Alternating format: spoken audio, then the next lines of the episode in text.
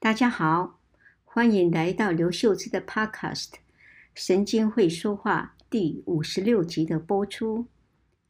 今年是我们北医医科同学们的毕业五十周年，五十周年半个世纪喽！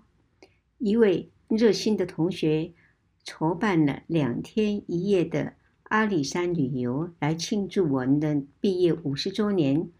呃，办得非常的精彩丰富，并请我们吃很丰盛的晚餐，还有送我们阿里山的茶叶。第二天，我们抵达奋起湖时，下起雨来，雨势还不小呢。我老街的地面呢，非常的潮湿泥泞，大家都小心翼翼的走，不少。同学和家眷们都撑着登山杖，一步一步的走，很小心的，以免跌倒。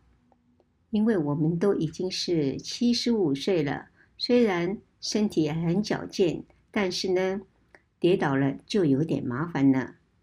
因此，今天想跟大家分享的一篇文章是：老人跌倒要人命。切记三大防跌重点。这篇文章发表于二零一六年七月的《康健》杂志刘秀枝专栏。现在就让我们来听听吧。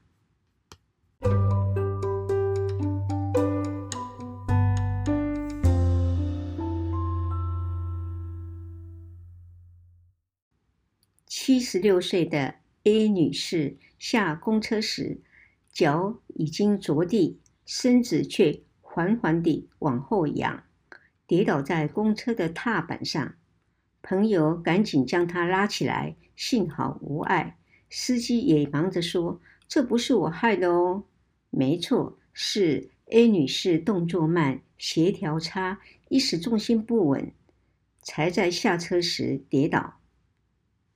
七十九岁的 B 女士。罹患中重度阿兹海默症，步伐缓慢且小碎步，有次在家中跌倒，后脑勺撞到墙角，画出一道长长的撕裂伤，到医院急诊缝了七针，幸好没伤到大脑，但医师嘱咐家人在两周内观察病人的意识和动作是否变差。第三个例子是。六十九岁的西先生服用降血压药物，清晨与太太在公园散步时，突然觉得头昏，往前直直倒下，头撞地后不省人事，立刻送医。脑部电脑断层发现脑挫伤合并脑出血，推测可能是降血压药物造成姿势性低血压，使西先生脑部血流不足而晕厥。治疗后，人虽清醒，但左侧肢体无力，无法行走。第四个例子是，八十六岁的 D 先生在庭院里被石头绊倒，跌坐在地上，痛得无法起身。家人叫救护车送到急诊，照 X 光发现左前臂的桡骨和左大腿的股骨都有骨折。开刀后过程顺利，骨折处以钢钉固定，但手术后并发譫妄、胃溃疡和出血。顺利出院后，能够慢慢的拿着拐杖行走。以上这四个案例听起来是否觉得有点熟悉？很可能就发生在你我周遭或认识的长辈身上。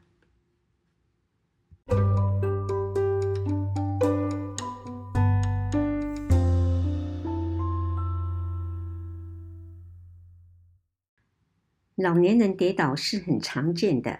根据统计，六十五岁以上老年人每三位就有一位每年至少跌倒一次，约一半造成伤害，其中百分之十是严重伤害。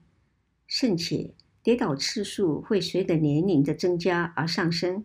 八十岁以上的老年人，每两位就有一位每年至少跌倒一次。长辈跌倒，幸运的只是受到惊吓，或只有皮肉疼痛、淤血和撕裂伤，如 A 和 B 两位女士。但常见结果往往是造成骨折且需要手术，如 D 先生。更严重者则造成脑出血而需靠轮椅代步，如 C 先生。老年人容易跌倒的危险因素很多，可由三方面来探讨和预防。第一点，疾病，包括膝膝盖、髋关节炎或关节退化、腰或颈椎病变、帕金森氏症、中风、失智症、心律不整、姿势性低血压、视力不佳如白内障和药物的副作用。如降血压药物、抗精神药物、安眠药、利尿剂等等。轻度失智症患者的手脚虽灵活，但可能对周遭情况无法快速判断或及时反应而跌倒。如何预防呢？根据疾病所造成的身体活动的受限程度，需适当的因应，如。帕金森氏症的患者，除了遵照医嘱规则的服药以外，必要时拿拐杖以保持平衡。如是膝关节退化的话，则健行时请用登山杖；如果有白内障，则开刀治疗；如果是与药物有关，则请医师加以调整。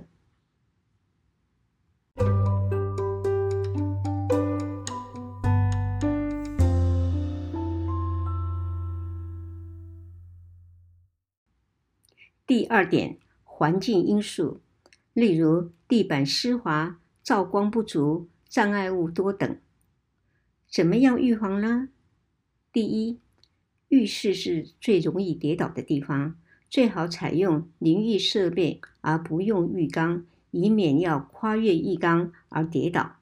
而且最好加装把手和止滑垫。第二点，睡觉时卧房留一小盏。灯，以免晚上起来如厕时跌倒。第三点，天候不佳时，不要到山区健行，以免滑倒。再来，第三点是个人的因素，例如年龄、喝酒、熬夜、冲促、鞋子不合适或不专心走路等。怎么样预防呢？健康的生活形态是一般大众最容易做到也最有效的预防方法。第一，年轻时多运动、多活动，且持之以恒，养成勇健、反应快的身体。年纪大时，可从事较温和的活动，例如走路、跳国标舞、打太极拳或做伸展操等。第二点。